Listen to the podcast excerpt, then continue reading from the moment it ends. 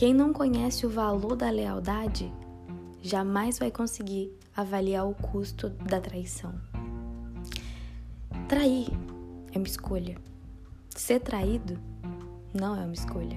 E tampouco é uma culpa, porque quando alguém trai você, o problema não está em você, por mais que você ache. E a gente está falando aqui de qualquer tipo de traição. Traição no relacionamento amoroso, traição numa amizade, traição no profissional.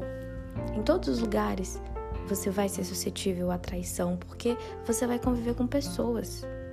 E pessoas são suscetíveis à lealdade ou não. Então a gente tem que estar preparado psicologicamente para entender que quando alguém trai a gente, não é sobre a gente, mas é sobre a pessoa. Justamente porque é uma quebra de expectativas que a gente deposita no outro. Então a gente acha, você vai fazer isso e isso e isso dessa forma. E a pessoa, por alguma condicionante interna dela, não faz.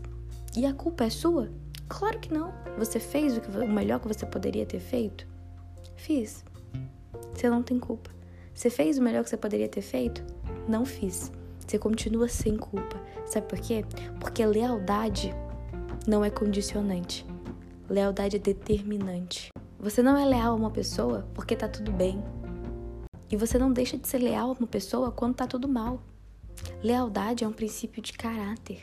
Ou você é, ou você não é. E quem não foi, pode começar a ser?